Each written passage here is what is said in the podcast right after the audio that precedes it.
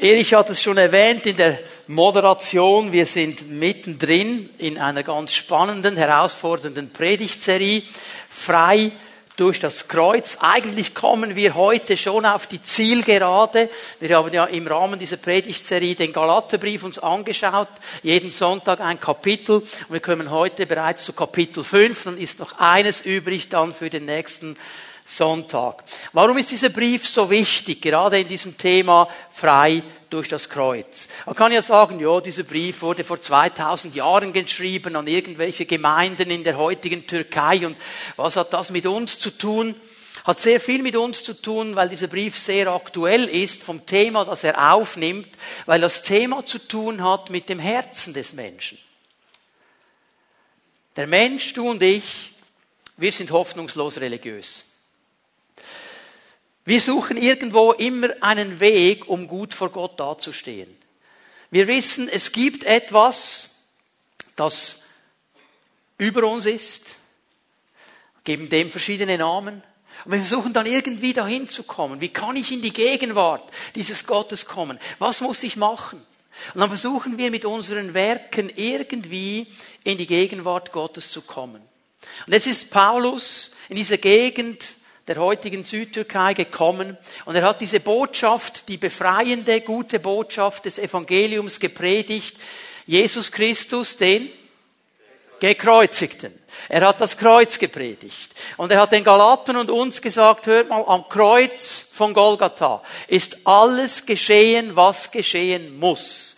Jesus hat das Gesetz getragen. Jedes religiöse Werk getragen, so dass wir es nicht mehr tragen müssen. Und wenn du das im Glauben nehmen kannst, im Vertrauen, wenn du vertrauen kannst, dass Jesus für dich alles aus dem Weg geräumt hat, damit du in die Gegenwart Gottes kommen kannst, mit diesem Gott wieder in einer Beziehung stehen darfst, das ist alles, was es braucht. Dein Vertrauen. Öffne dein Herz. Ja, und das hat die Galater angesprochen. Und die haben das gut gefunden. Die waren ganz begeistert und sind gut gestartet auf diesem Weg mit Jesus Christus. Aber dann so nach einer gewissen Zeit, und wir wissen alle, wie das ist, da kommt der Alltagstrott zurück. Und dann kamen auch diese religiösen Fragen wieder hoch. Ja, ist es wirklich genug? Gibt es nicht noch gewisse Dinge, auf die ich achten muss, die ich auch noch tun muss? Ich meine, was macht mich denn zu einem guten Christen? Und da kamen dann auch ein paar Leute in die Gemeinde, die haben gesagt, ja du, das Kreuz, das ist schon eine gute Sache und diese Gnade durch dieses Kreuz.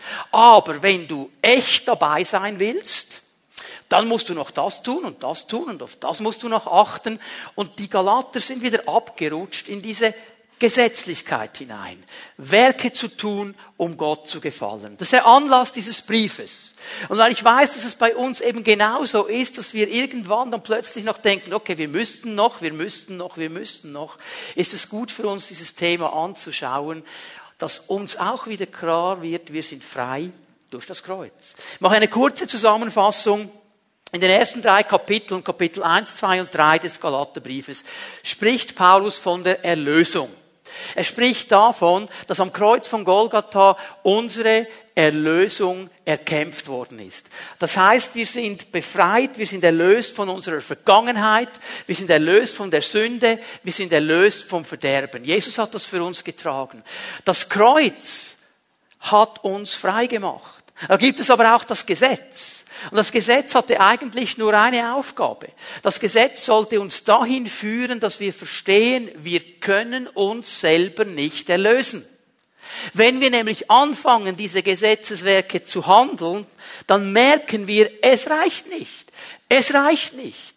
Und das Ziel des Gesetzes war, uns eigentlich zu einer Kapitulation zu bringen. Dass wir vor Jesus auf die Knie gehen, die weiße Flagge hissen und sagen, Jesus, wir können das nicht, es geht nicht, wir brauchen Hilfe. Und das wusste Gott.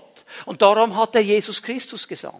Er kam auf diese Erde und er war der Einzige und wird für immer der Einzige bleiben, der das Gesetz bis zum letzten Komma, bis ins letzte Detail erfüllt hat.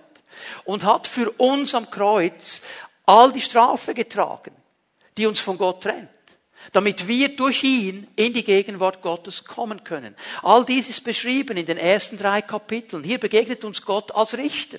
Also ein Richter, der sagen muss, hey, ihr habt nicht so gelebt, wie ihr hättet leben sollen. Zwischen euch und mir steht eine unüberbrückbare Mauer, eine Wand, ihr könnt nicht durchkommen. Ich werde selber einen Weg durch meinen Sohn Jesus Christus machen. Wenn ihr ihm vertraut, seid ihr frei, wieder in meine Gegenwart hineinzukommen. Das geschieht in den ersten drei Kapiteln. Doch Gott war nicht einfach nur zufrieden mit, ich erlöse euch, ich gebe euch eine Vergebung, ihr sollt als erlöste Menschen leben. Er wollte mehr.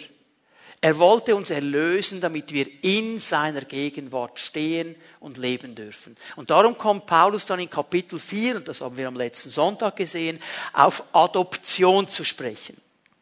Dass Gott eigentlich sagt, hey, ich will nicht einfach nur, dass ihr frei seid, ich will euch annehmen als meine Söhne und Töchter. Ihr gehört zu meiner Familie. Ihr sollt mit mir zusammenleben. Wir sollen eine ganz neue familiäre Beziehung haben.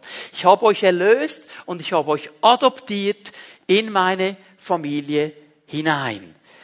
Und darum hat er uns seinen Geist gegeben. Wir haben das gelesen am letzten Sonntag. Dieser Geist Gottes, der in uns wohnt und der ruft, aber Vater. Der uns daran erinnert, du bist erlöst und du bist adoptiert. Du hast einen Vater im Himmel. In dieser Freiheit darfst du leben. Und jetzt denkst du, wow, das ist wirklich gute Botschaft. Ja, Gott ist noch nicht fertig. Er hat nicht gesagt, ich will dich erlösen, ich will dich adoptieren. Der hat uns noch zu Erben gemacht. Wir sind Erben Gottes. Da ist dieser Herr, dem alles gehört, der alles in seinen Händen hält und der sagt dir, ich mache dich zu meinem Erben. Das ist so eine coole Botschaft. Und dass wir das wirklich verstehen, hat er uns sogar noch eine Garantie gegeben. Und jetzt schlagen wir nicht den Galaterbrief auf zuerst, sondern lesen heute mal eine Stelle aus dem Epheserbrief zuerst. Epheser 1, Vers 14 möchte euch, indem ich auch mal noch eine andere Stelle lesen, zeigen, dass diese Themen für Paulus ein Dauerbrenner waren. Es waren nicht nur Themen, die er mit den Galatern ansprechen musste. Er hat sie immer wieder in seinen Briefen aufgenommen. Und hier in Epheser 1, Vers 14, schau mal, was er den Ephesern sagt. Der Heilige Geist ist gewissermaßen eine Anzahlung, die Gott uns macht. Der erste Teil unseres himmlischen Erbes. Ich habe mir das überlegt, Gott zahlt eine Kaution. Gott zahlt eine Kaution in unsere Leben hinein. Ich meine, hallo, hier ist doch irgendwas verdreht. Also eigentlich müsste ich doch eine Kaution bei Gott leisten. Ich meine, er ist der Chef, der alles hat. Und jetzt kommt er und sagt, ich gebe dir eine Kaution, ich gebe dir ein Angeld in dein Leben hinein. Und das ist der Heilige Geist, der dir helfen will, dass du verstehst, du bist mein Sohn, du bist meine Tochter, du bist erlöst, du bist frei und du bist ein Erbe. Und dieser Geist Gottes in dir, der will dir helfen, auch gemäß dieser Stellung, die du bekommen hast, zu leben. Und darum geht es in den letzten beiden Kapiteln des Galaterbriefes. Dass wir, wenn wir verstanden haben, dass wir erlöst sind, dass wir Söhne und Töchter sind, Erben sind, dass wir anfangen, gemäß unserer Stellung zu leben in dieser Freiheit, die Christus uns gegeben hat. Ich weiß nicht, wer von euch sich in diesem Gottesdienst einen Reim auf den Namen Knicke machen kann. Knicke? Ja, einige weniger als im anderen Gottesdienst. Knigge, Freiherr von Knigge, vor vielen, vielen Jahrhunderten schon fast, hat der deutsche Mann ein Buch geschrieben, eben Knigge. Und in dieser Knicke ging es darum, wie soll man miteinander umgehen. Soziale Interaktion, also wie begrüße ich eine Dame richtig, was ist anständig, wie benehme ich mich bei Tisch, wie esse ich und so weiter. Er hat das alles beschrieben. Und ich möchte es mal so sagen, der Heilige Geist ist der Knicke in uns. Er hilft uns, als erlöste Söhne, Töchter, Erben Gottes heute in einer Freiheit zu leben. Und dann geschieht das, was wir in einem Lied heute Morgen auch schon gesungen haben. Wir sind sein Volk. Ein Volk, das eine Berufung hat auf dieser Welt. Eine Berufung nämlich einer Welt zu zeigen, was es bedeutet, in der Freiheit des Christus zu leben. Was für ein Segen, was für eine Kraft, was für ein Zeugnis, was für ein Licht es ist in der Freiheit Christus als Söhne und Töchter zu leben. Und darüber werden wir heute Morgen ein bisschen sprechen, in diesem Kapitel 5, wenn es nämlich um dieses Leben in Freiheit geht. Und jetzt darfst du zurückgehen zum Galaterbrief. Galater 5, Vers 18 ist mal der Vers, den wir zuallererst lesen. Und hier sagt Paulus schon etwas eminent Wichtiges. Wenn ihr euch jedoch vom Geist Gottes führen lasst, steht ihr nicht mehr unter der Herrschaft des Gesetzes. Wenn ihr euch vom Geist Gottes führen lässt. Wenn der Geist Gottes in meinem und in deinem Leben diese Funktion übernehmen kann, dass er mich leitet, dass er mir Wege zeigt, dass er mich an der Hand nimmt, dann werde ich nicht mehr unter der Herrschaft des Gesetzes stehen. Dann werde ich ein freier Mensch sein. Und ich möchte euch in diesem Galater 5 drei Bereiche zeigen, die der Geist Gottes in uns wirken möchte um uns in diese Freiheit hineinzunehmen. Und ich habe gebetet, dass der Herr uns dabei hilft, mal all unsere Filter und unsere Vorstellungen und unsere Definitionen auf die Seite zu legen. Denn all diese drei Bereiche, wenn ich sie euch dann gleich nenne, wir alle haben eine Idee, was das ist. Aber es geht nicht um deine und meine Idee, es geht nicht um deine und meine Definition. Wir müssen daran arbeiten, was die Definition Gottes ist, damit wir in das hineinkommen, was eben echt ist und was Gott auch so gemeint hat. So der erste Bereich, in dem der Geist Gottes uns dienen möchte, ist eben dieser Bereich der Freiheit. Das ist auch das Thema der ganzen Predigtserie. Frei durch das Kreuz. Und Paulus betont noch einmal dieses Spannungsfeld, dieses Spannungsfeld zwischen der Freiheit in Christus und dem Joch des Gesetzes. Er endet Kapitel 4 mit dieser Aussage, dass er den Galatern noch einmal sagt, Leute, habt ihr verstanden, ihr seid nicht Kinder der Sklaven. Ihr seid Kinder der Freien. Ihr seid frei gemacht. Und diesen Gedanken nimmt er sofort auf, und jetzt lesen wir den ersten Vers in Galater 5. Zur Freiheit hat Christus uns befreit. Zur Freiheit hat Christus uns befreit. Sagen wir schön, cool. Aber jetzt lesen wir weiter. Bleibt daher standhaft und lasst euch nicht wieder unter das Joch der Sklaverei zwingen. Paulus beginnt mal damit, dass er unsere Stellung, unsere Berufung klar macht. Er sagt, Leute, ihr seid Söhne, ihr seid Töchter, ihr seid Erben, ihr seid zur Freiheit in Christus berufen. Das ist eigentlich die Stellung, die du bekommen hast. In dem Moment, wo du gesagt hast, Jesus, ich vertraue dir. Ich nehme dich auf in mein Leben. Du bist der Herr meines Lebens. Wir sind zur Freiheit berufen. Aber jetzt muss Paulus hier auch auf diese Sache zu sprechen kommen, dass wir eben trotzdem in der Tendenz immer wieder in der Gefahr stehen, zurückzugehen. Bleibt daher standhaft. Bleibe stehen in dieser Berufung. Bleib stehen in dieser Stellung. Und er weiß genau, der Mensch, weil er so hoffnungslos religiös ist, steht immer wieder in der Gefahr, zurückzugehen. Wieder unter das Joch der Sklaverei, wieder abhängig zu werden von gewissen Gesetzen. Vielleicht, weil du ein Buch gelesen hast. Vielleicht, weil irgendjemand, von dem du das Gefühl hast, der ist oberfromm, dir noch gesagt hat, aber ein echter Christ macht das dann so. Und dann sind wir schon wieder in einer Unfreiheit drin. Und Unfreiheit, Sklaverei ist eine Charaktereigenschaft des Teufels, unseres Feindes. Und er setzt alles daran, uns zu lähmen, uns zu binden, unter ein Joch der Sklavenschaft zu bringen. Er setzt alles daran, dass wir nicht vertrauen und glauben, dass wir Söhne und Töchter und Erben sind, erlöst vom Herrn. Denn wenn wir das verstanden haben, dann werden wir mit einer anderen Autorität leben. Die Charaktereigenschaft Gottes ist darum eben immer Freiheit. Frei durch das Kreuz und durch das Wirken des Heiligen Geistes. Und Gott weiß um diese Spannung, darum gibt er uns seinen Geist. Und wir müssen verstehen, das ist auch der Titel der Botschaft heute Morgen, Kreuz und Geist. Der Geist ist nur hier wegen dem Kreuz. Gebe euch noch zwei Stellen, schreibt sie euch auf, ich werde sie nur kurz erwähnen, ich werde sie nicht lesen. Galater 4, Vers 6 und Vers 7. Galater 4, Vers 6 und Vers 7 und Römer 8, Vers 15. Und in diesen Versen sagt Paulus eigentlich in beiden Versen etwas Identisches. Er sagt, ihr habt den Heiligen Geist bekommen. Das ist der Geist, der in euch aber Vater ruft. Er ist der Geist der Kindschaft. Er wird euch immer wieder auf diese Beziehung zum Vater hinweisen. Er ist nicht ein Geist der Sklavenschaft. Er ist ein Geist der Kindschaft. Wir sind frei gemacht, durch Jesus Christus als Söhne, als Töchter, als Erben zu leben. Und jetzt muss Paulus Klartext reden. Wir werden diesen Klartext auch zulassen müssen in unsere Leben hinein. Er hat gesagt in Vers 1, ihr seid befreit durch Christus. Und schau mal, was für einen Ton jetzt er anschlägt in Vers 2. Lasst es euch von mir, Paulus, gesagt sein. Wenn ihr euch beschneiden lasst, wird euch das, was Christus getan hat, nichts nützen. Das sind harte Worte. Wenn ihr euch beschneiden lasst, und dieses beschneiden lassen, ja, es beschreibt eine äußere Handlung, aber im Zusammenhang der Bibel bedeutet diese Beschneidung, dass sich ein, auf einlassen auf das Gesetz, sich dem Gesetz untergeben. Mit der Beschneidung beginnt alles.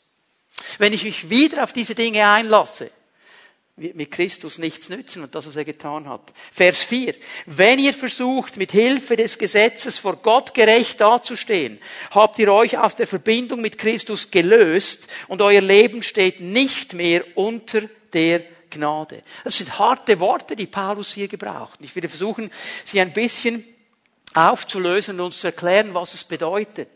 Wenn wir wieder dahin kommen, neben dem Kreuz durch irgendwelche Werke gut dastehen zu wollen vor Gott, besonders fromm zu sein, wenn wir wieder anfangen, gewisse Gesetzmäßigkeit in unser Leben hinein zu importieren, dann wird Folgendes geschehen. Das ist das, was Paulus uns hier erklärt. Das erste ist, dass er sagt, wir sind wieder unter einem Joch der Knechtschaft. Wir sind nicht mehr frei. Weil jetzt etwas über mein Leben gekommen ist, das mich bestimmt. Das mir sagt, das musst du machen. Wenn du das nicht machst, dann ist etwas nicht in Ordnung. Und dann bin ich nicht mehr frei. Wenn du betest und du liest die Bibel und du denkst, boah, cool, im Durchschnitt der Pfimi Bern bin ich wahrscheinlich bei den oberen zehn Prozent mit einer Stunde am Tag, coole Sache. Und dann kommt sofort in dir so ein Ton, der sagt, hey, aber du könntest anderthalb Stunden. Eine Stunde ist nicht genug. Du könntest mehr. Könntest verzichten auf deine Lieblingsserie auf Netflix und dann könntest du noch mehr. Okay, ich muss mehr. Ich muss mehr. Und dann sind wir schon in einer Unfreiheit drin und sind unter einem Joch. Noch mehr, noch mehr. Hör mal bitte gut zu, lieber Pfimianer. Bitte lies die Bibel nicht, weil du musst, sondern weil du willst. Das ist ein ganz gewaltiger Unterschied. Wenn du es liest, weil du musst, ist es todlangweilig und unfrei.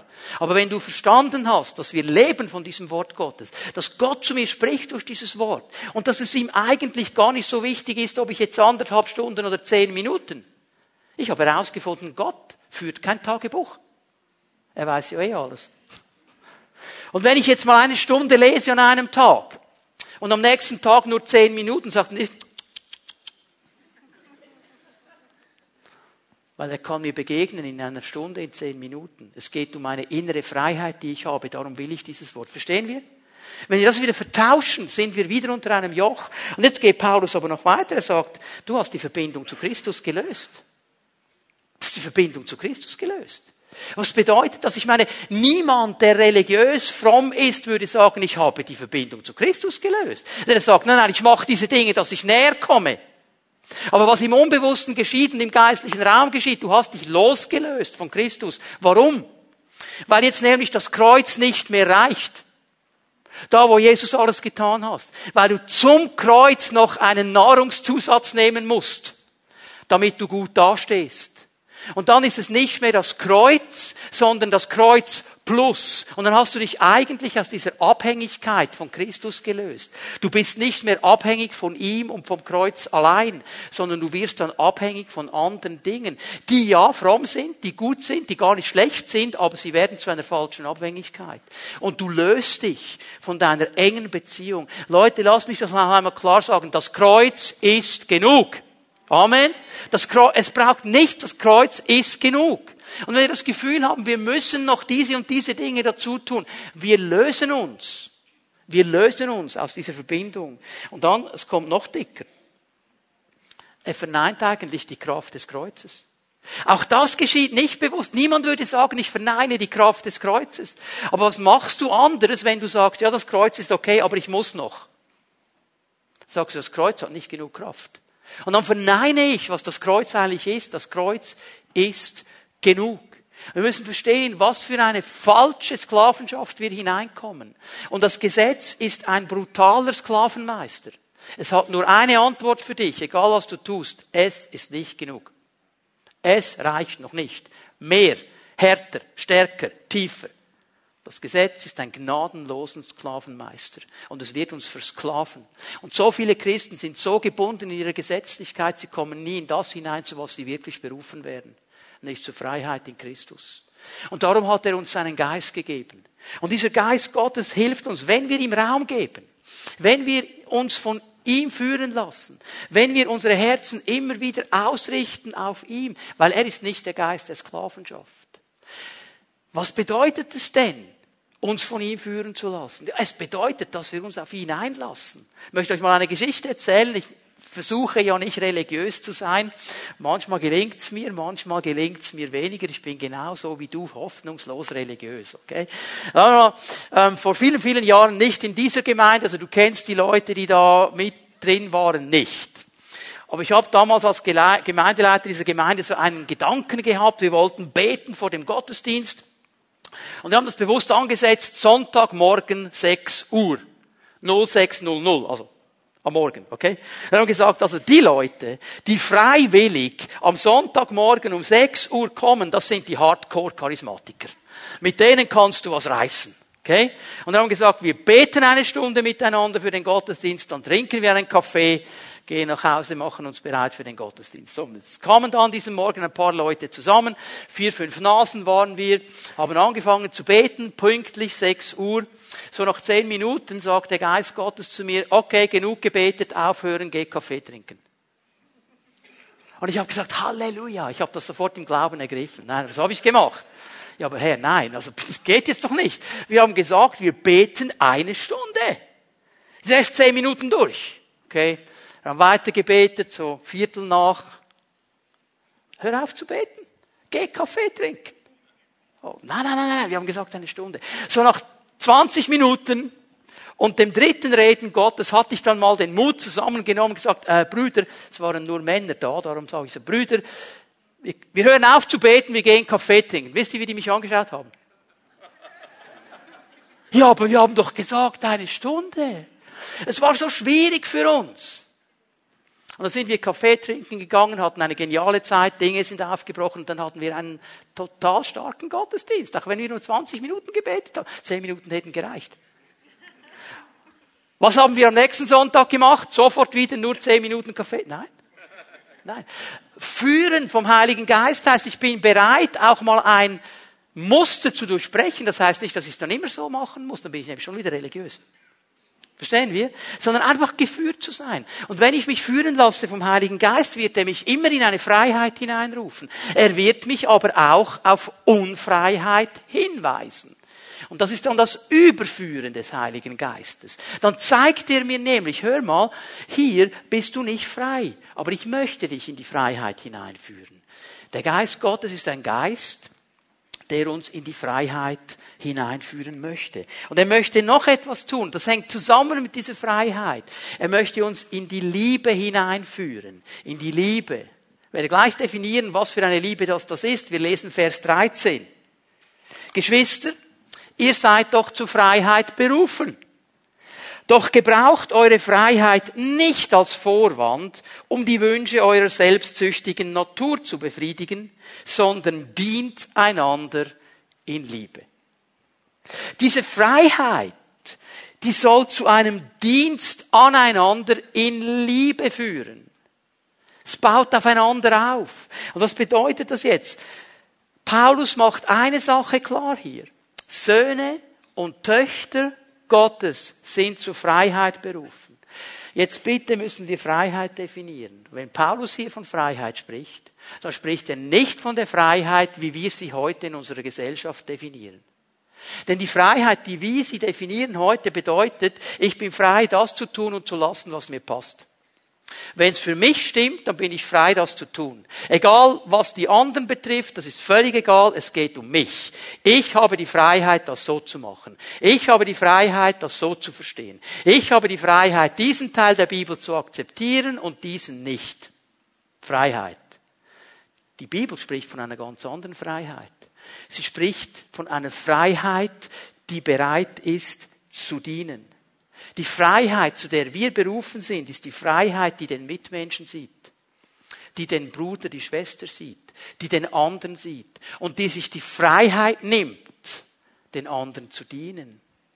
Also vielleicht sollten wir viel weniger sagen, ich nehme mir die Freiheit, heute nicht in den Gottesdienst zu kommen, und vielmehr sagen, ich nehme mir die Freiheit, dir zu dienen. Dazu sind wir nämlich berufen. Schau mal Vers 14.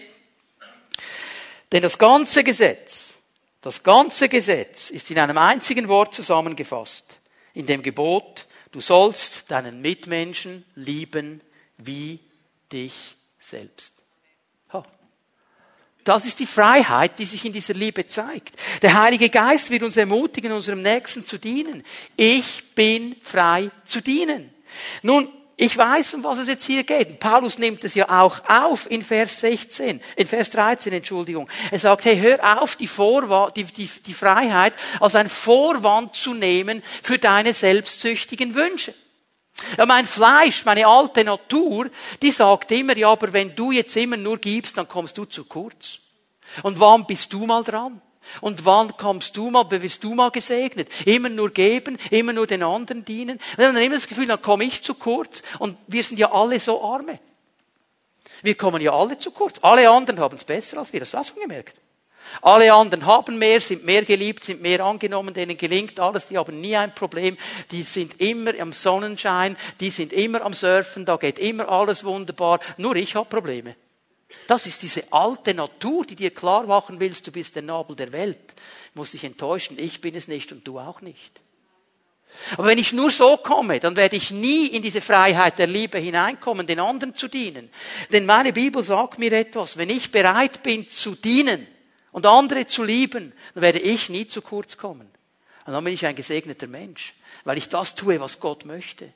Und dann, wenn alle, stell dir mal vor, träum mal mit mir einen Moment. Wir als ganze Pfimi Bern, jeder, der hier sitzt heute Morgen, sagt, boah, ich habe die Freiheit zu dienen. Und ich habe die Freiheit, meinem Nächsten zu dienen. Ja, kommt dann jemand zu kurz? Ja, dann wird allen gedient. Und dann sind es nicht zwei Leute, die alles machen, sondern wir tragen miteinander. Das ist diese Freiheit.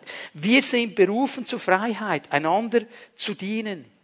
Ein Sohn, eine Tochter ist frei zu lieben, frei zu geben, frei zu dienen, frei zu vergeben, weil Christus uns frei gemacht hat. Er ist frei in den der Kraft des Geistes die Prinzipien zu leben, die Jesus gelehrt hat. Das ist unsere Freiheit. Berufen zur Freiheit, berufen in Liebe einander zu dienen. Und jetzt kommt ein letzter Punkt für heute Morgen. Berufen auch ein freies Leben zu führen. Was meine ich damit? Ich werde es gleich erklären. Weil jetzt in diesem letzten Abschnitt von Kapitel 5, sag's mal so, jetzt geht Paulus ans Eingemachte. Jetzt geht er nämlich auf den persönlichen Lebenswandel von uns ein, von jedem Einzelnen von uns, von diesen Söhnen und Töchtern. Ja, wie zeigt sich denn das, dass ich frei bin, dass ich lieben kann? Wie zeigt es sich in meinem Leben? Der Geist Gottes will uns hier helfen. Lesen mal Vers 16. Was will ich damit sagen? Lasst den Geist Gottes euer Verhalten bestimmen, dann werdet ihr nicht mehr den Begierden eurer eigenen Natur nachgeben. Paulus betont hier einen Kampf, den jeden von uns erlebt.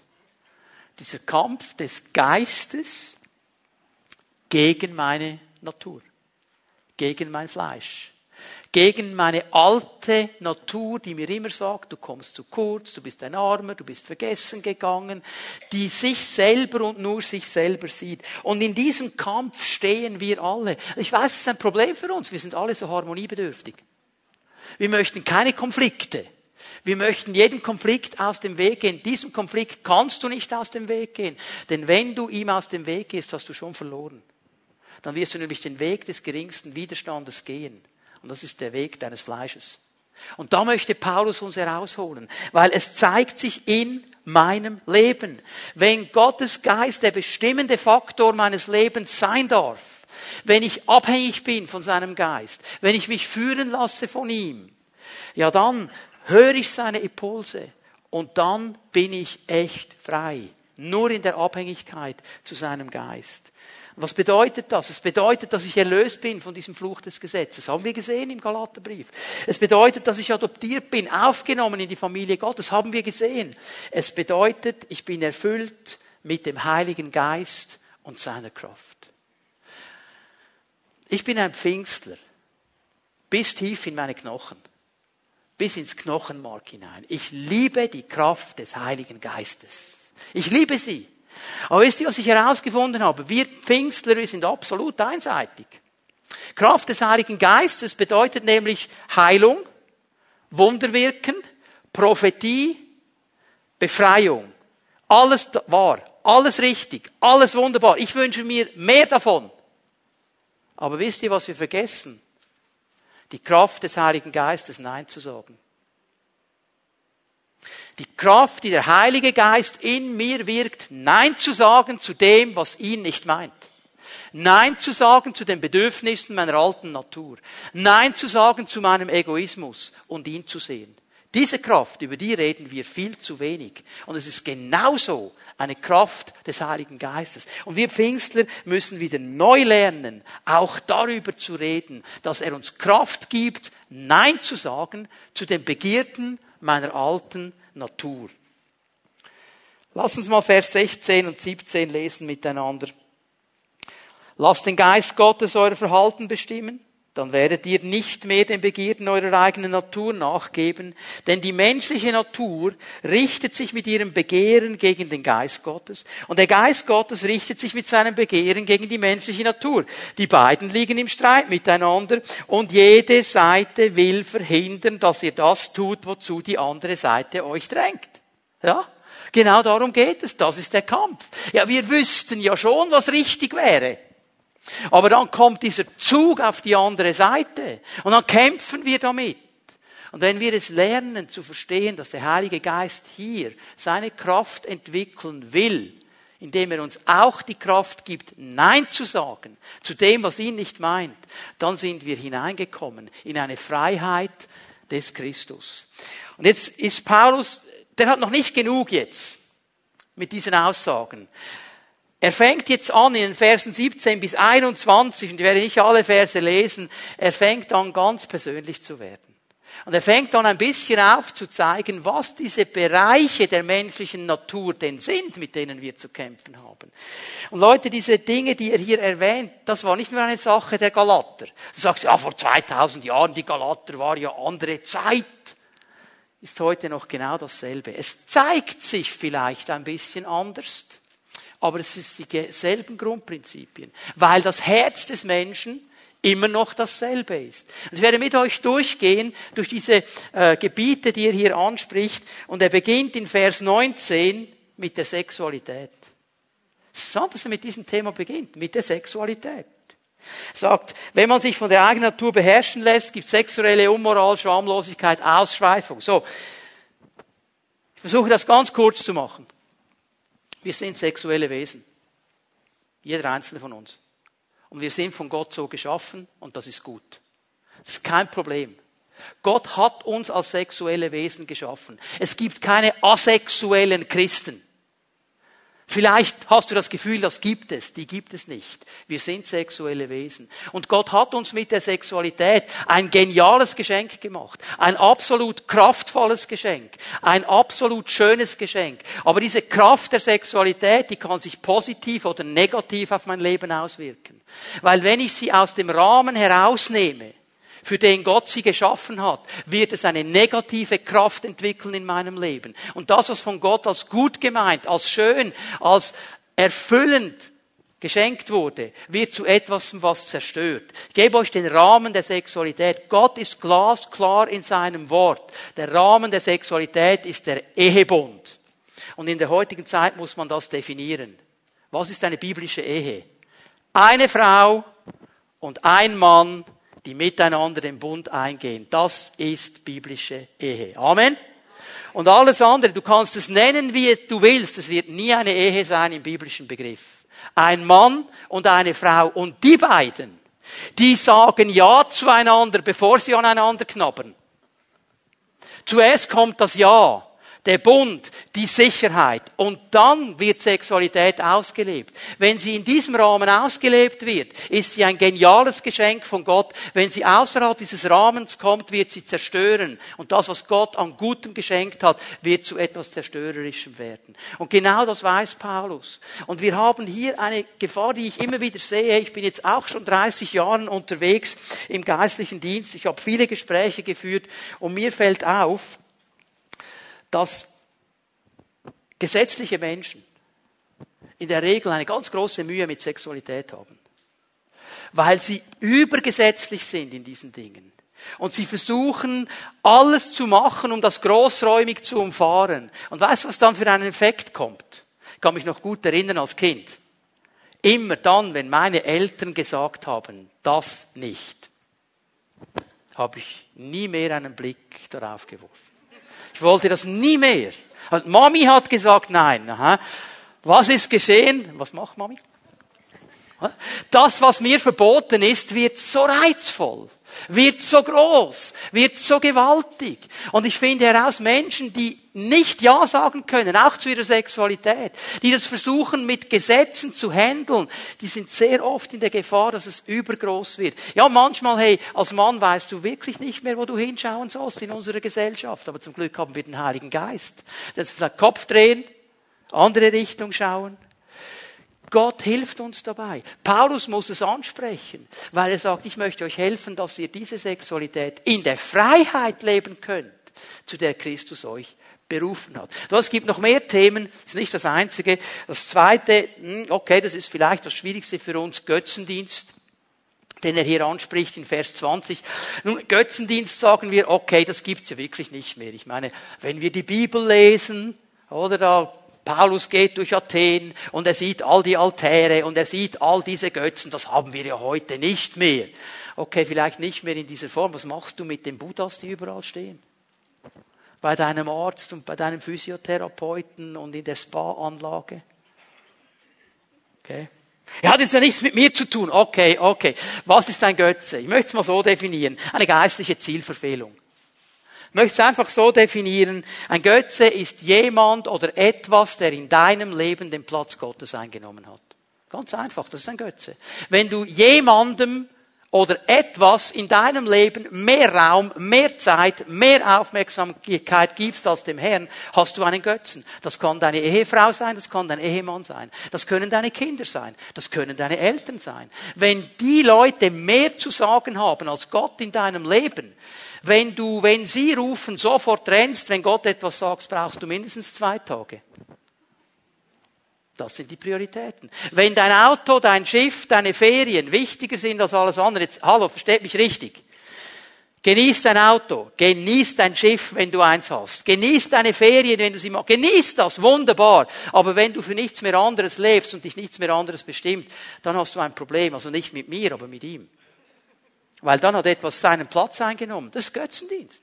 Das ist Götzendienst. Und jetzt sagt Paulus aber noch etwas, die neue Genfer übersetzt okkulte Praktiken da am Anfang von Vers 20. Ähm, die bessere Übersetzung wäre Zauberei.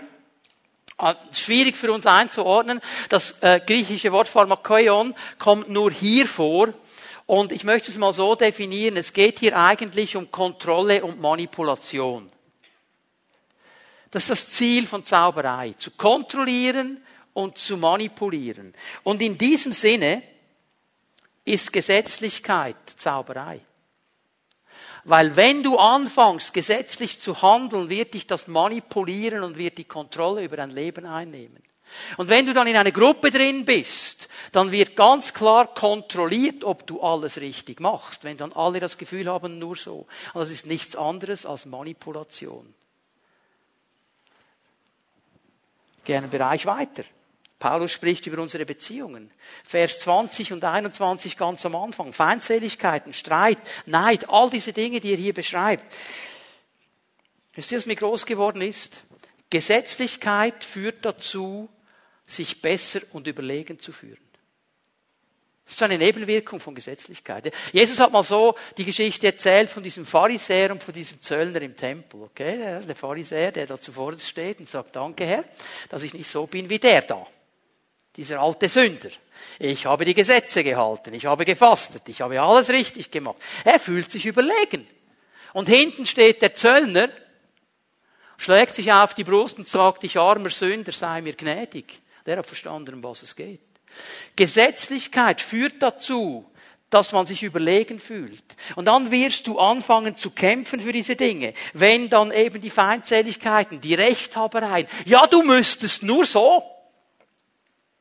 Hast halt zu wenig geglaubt. Hast halt zu wenig gebetet. Hast halt zu wenig. Müsstest halt mal fasten. Ich weiß, wie es geht. Verstehen wir? Und dann kann es zu Streit kommen über diese Dinge. Was habe ich schon Mails bekommen? Wo man Streit hätte machen können. Weil mir jemand geschrieben hat, jetzt muss die ganz gemeint das. Habe ich gesagt, mein lieber Bruder, meine liebe Schwester, wir können schon darüber streiten. Aber wenn der Herr zu dir persönlich gesprochen hat, hat das mit allen anderen zu tun. Ja, aber wenn wir das jetzt nicht machen, wenn wir jetzt nicht ein gemeindeweites Fasten ausrufen für 40 Tage, dann wird der Herr uns strafen. Weil du bist nicht gehorsam gewesen. Das hat er mir dann gesagt. Du als Gemeindeleiter warst nicht gehorsam. Dann habe ich gesagt, jetzt hören wir mal gut zu. Wenn es vorkommt, dass der Gemeindeleiter nicht gehorsam ist, das kommt vor. Habe dich hoffentlich jetzt nicht schockiert. Er hat dann in der Regel gute Freunde, die ihn darauf hinweisen und dann geht es gar nicht so lange, bis er Buße tut. Aber in dieser Zwischenzeit, wo er nicht Buße getan hat, was macht Gott? Sagt er, der Gemeindeleiter war nicht gehorsam, ich segne die ganze Gemeinde nicht mehr. Hallo? Denk mal ein bisschen darüber nach. Das kann zu Streit führen. Aber weißt du, was eben auch noch hineinkommt? Man kämpft dann vehement für etwas. man kämpft dann vehement gegen etwas. Wir Christen, wir sind so gern gegen etwas. Wir sind eigentlich für jemanden, für Jesus Christus, okay? Aber wir sind gegen etwas. Da ist eine Gruppe, die macht das nicht so. Die machen das anders und wir kämpfen dagegen. Aber weißt du, was irgendwo noch, noch drin ist? Irgendwo schaut man eben doch auf die Freiheit, die die Leute haben. Auch wenn es nur eine vermeintliche ist, das anders zu machen und nicht mal ein schlechtes Gewissen dabei zu haben. Und dann wird man neidisch, weil frei möchten wir ja alle sein. Jetzt merkt ihr, du kannst dich in diesen Gebieten aufhalten und Schlachtfelder auftun und dich nur noch damit beschäftigen. Du bist nie frei, das zu tun, zu dem Gott dich eigentlich berufen hat. Ich gebe euch einen letzten Bereich, der Bereich, ich habe ihn so genannt, Substanzen. Paulus spricht hier von Trunkenheit, von Fressgier. Und er zielt natürlich auf die Orgien ab, die es damals in dieser Zeit gab. Wie kannst du das definieren? Fressen und saufen bis zum Exzess. Das wurde damals gemacht. Was jetzt passiert ist folgendes. Du kommst dann aber unter den Einfluss von einer Substanz. Und dann bist du nicht mehr frei. Und dann bist du kontrolliert. So wenn mir jemand sagt, du, also, wenn ich nicht vier Bier pro Tag habe, bin ich einfach nicht so fit. Bin ich einfach nicht gelöst. Sag ich, das willst du mir sagen? Ähm, du bist erst gelöst, wenn du vier Bier hattest. Dann bist du aber unter dem Einfluss einer Substanz. Dann kannst du nur dann gelöst sein, wenn du deine Bier hattest. Hier stimmt etwas nicht. Du bist eigentlich nicht frei. Jetzt lass uns noch nicht gleich von Sucht und Dämonie sprechen, aber du bist einfach nicht frei. Du brauchst diese Substanz um gelöst zu sein. Bist du nicht frei. Und auch hier kommt die Spannung des Gesetzes.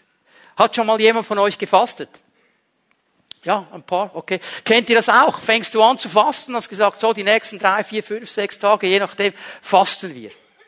Und in dem Moment, wo du anfängst zu fasten, wird alles Essen plötzlich mega groß. Es ist nur noch Werbung für Essen. Und alle reden nur noch vom Essen. Und all diese, oder Diät ist auch so ein Thema. Ich will ein paar Kilo abnehmen, ich werde mich auf Diät setzen. Und genau in diesem Moment, in diesem Moment wird dein Lieblingsdessert total in einer Aktion abgegeben, so billig wie noch nie.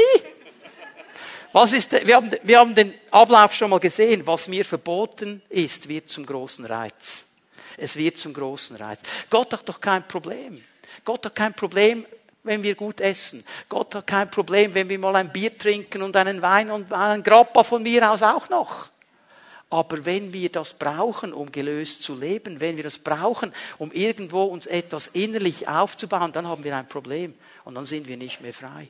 Und diese Dinge, die sind heute genauso aktiv, wie sie damals waren. Und darum spricht Paulus darüber. Sind die Begierden der alten Naturen, die wollen uns binden.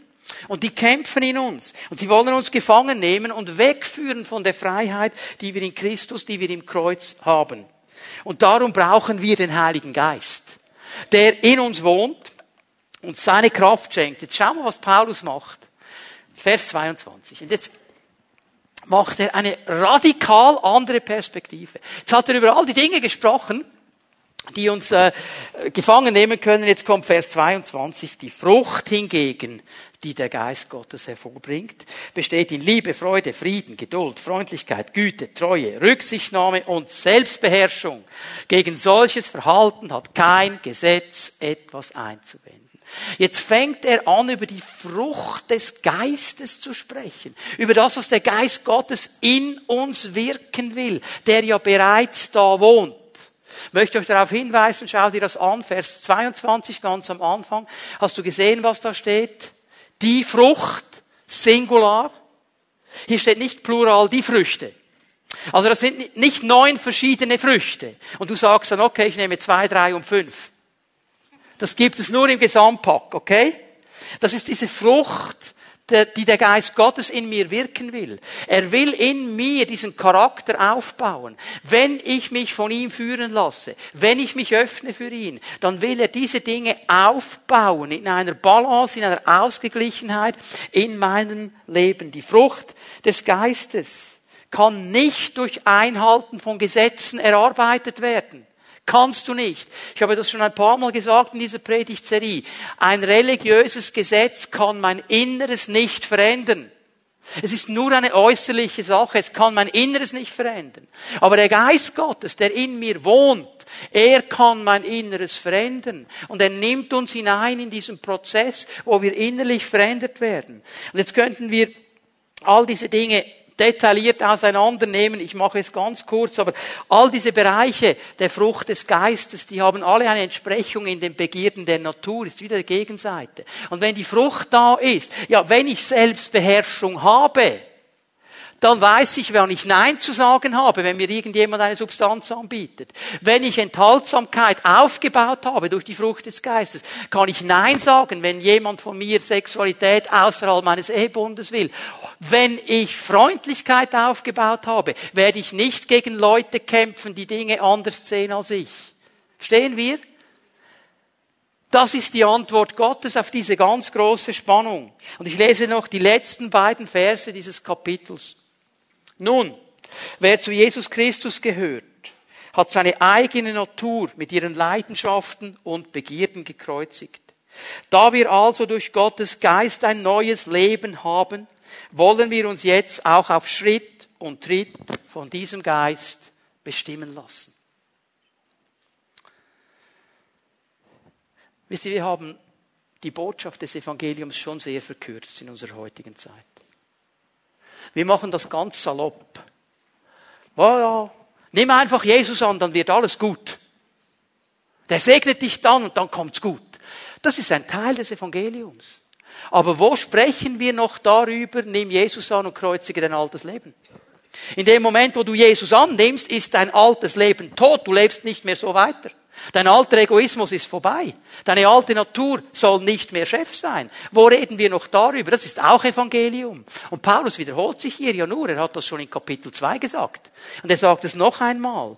Wenn wir zu Christus gehören, ist unser altes Leben gekreuzigt. Es soll nicht mehr der bestimmende Faktor meines Lebens sein. Und ich soll jetzt lernen, Vers 25, auf Schritt und Tritt mit diesem Heiligen Geist zu leben. Mich von ihm bestimmen zu lassen. Und bitte lasst uns jetzt gleich mal all die charismatischen falschen Bilder auf die Seite legen. Wir haben dann das Gefühl, ja, das heißt, jede Sekunde meines Lebens bin ich voll angeschlossen, eingedockt beim Heiligen Geist und er spricht alle anderthalb Sekunden zu mir und sagt mir genau, was ich machen soll. Hey, nein, es ist eine Grundentscheidung. Herr, ich will von dir geführt sein. Herr, ich will an dir dranbleiben. David im Alten Bund hat so gesagt, ich habe alle Zeit den Herrn vor Augen. Hat er darum keine Fehler mehr gemacht? Doch, er hat noch Fehler gemacht. Machen wir alle auch. Aber die Grundentscheidung ist, Herr, so viel an mir liegt. Ich will von dir geleitet sein. Ich will dich sehen. Und hier geschieht etwas Interessantes. Wir haben diese Optik völlig vertauscht. Er sagt hier, Wenn wir uns vom Geist führen lassen, das ist eine andere Übersetzung, werden wir die Werke des Fleisches nicht tun. Okay? Wenn wir uns vom Geist führen lassen, werden wir die Werke des Fleisches nicht tun. Was machen wir Pfingstler? Wir drehen den Vers um. Also wir gehen so durchs Leben, dass wir den ganzen Tag versuchen, ja nicht die Werke des Fleisches zu tun. Und wir sind wie auf einem Hochseil. Kennt ihr den auf dem Hochseil? Aufpassen. Ich muss extrem ausbalanciert sein, weil, weil nebendran ist das Werk des Fleisches und das will ich nicht. Uh, uh das sieht schlimm aus. Oh, oh, das geht, uh, und dann falle ich. Oh, alles vorbei. Falsche Optik. Was hat Paulus gesagt? Lass dich vom Geist Gottes führen. Also fokussiere dich auf ihn. Gar nicht auf die Werke des Fleisches. Nicht auf die bösen Dämonen, die noch hinter einem Busch warten und weiß ich was. Fixiere dich auf den Geist Gottes und wenn du ihn bei der Hand nimmst und er dich führst, wirst du automatisch die Werke des Fleisches nicht machen, weil er dich wegführen wird davon. Wir haben es umgedreht. Und warum haben wir es umgedreht? Weil wir hoffnungslos religiös sind. Ich muss doch auch etwas machen. Ja, Vertrauen auf den Geist Gottes. Seine Hand nehmen und mit ihm vorwärts gehen und dich von ihm führen lassen. Und er wird dir die Kraft geben, Nein zu sagen. Und er wird dir die Kraft geben, ausgerichtet auf den Herrn zu leben. Und so kommst du hinein in die Freiheit des Christus, zu der wir berufen sind. Frei durch das Kreuz. Ich lade euch ein, dass wir aufstehen miteinander. Die Lobpreise werden noch einmal nach vorne kommen. Wir möchten uns eine Zeit des Segensgebets nehmen. Eine Segenszeit. Ich habe heute Morgen im Gebet ein Wort gehört. Durchbruch. Durchbruch. Und ich glaube, dass heute ein Moment des Durchbruches ist. Dass der Geist Gottes dir helfen wird, durchzubrechen in Gebiete deines Lebens. Es sind Menschen hier heute Morgen, und du sagst, ich habe schon so viele Male versucht, da rauszukommen. Ich habe schon so viele Male dagegen gekämpft. Irgendwie hat es nicht funktioniert. Irgendwie höre ich den Heiligen Geist nicht. Irgendwie geht's in meinem Leben nicht. Und du hast dich arrangiert. Und Herr sagt, ich möchte dich in die Freiheit führen. Es soll ein Durchbruch kommen, dass du heute Morgen lernst, diesen Heiligen Geist zu sehen, dass du seine Hand nehmen kannst, dich von ihm führen lassen kannst, dass er dir die Gnade schenkt, da hineinzukommen, wo er ist, wo die Freiheit ist. Und vielleicht sagst du, ich habe das noch nie so bewusst gemacht. Heute Morgen ist der Moment für deinen Durchbruch, wo du sagst, hier bin ich Geist Gottes. Und da gibt es Leute hier, und das ist auch Durchbruch. Du weißt genau, wo du immer wieder nachgibst. Du weißt genau, auf welchem Gebiet du eigentlich gar nicht klar Schiff machen möchtest. Weil deine alte Natur und dein Fleisch und deine Begierden sagen, aber wenn ich das verliere, dann habe ich kein schönes Leben mehr. Und der Herr sagt dir heute Morgen, bring's zu mir. Der Grund, wieso du nicht frei bist, ist, weil du es gar nicht loslassen willst. Aber wenn du es mir gibst und wirklich echt gibst, und werde ich kommen mit meiner Kraft und ich werde dich in die Freiheit führen. Und du wirst frei werden, denn es gibt nichts, das stärker ist als ich. Das ist der Herr dir sagt. Aber dieser Durchbruch, diese Befreiung, sie beginnt bei dir und bei mir. In dem Moment nämlich, wo ich den Mut habe, die Dinge zum Kreuz zu bringen. Wo ich den Mut habe zu sagen, ich brauche dich, Geist Gottes. Ich kann das nicht alleine. Wo ich den Mut habe zu sagen, das ist Sache wo ich aufhöre, in irgendwelchen Formen zu leben und zu sagen, Herr, ich will das Echte, ich will die Freiheit, ich will das Leben. Ich lade Fimiet Homeleiter und Leiterinnen ein, gleich jetzt nach vorne zu kommen. Bitte kommt gleich nach vorne, macht euch bereit, mit Menschen zu beten. Wir werden Jesus noch einmal anbeten miteinander. Und ich lade dich ein. Es ist die Zeit des Durchbruchs. Hab den Mut, wenn wir jetzt den Herrn anbeten, zu einem dieser Leiter zu kommen, dass wir miteinander beten dürfen für deinen Durchbruch. Der Herr ist hier und möchte dich freisetzen heute Morgen.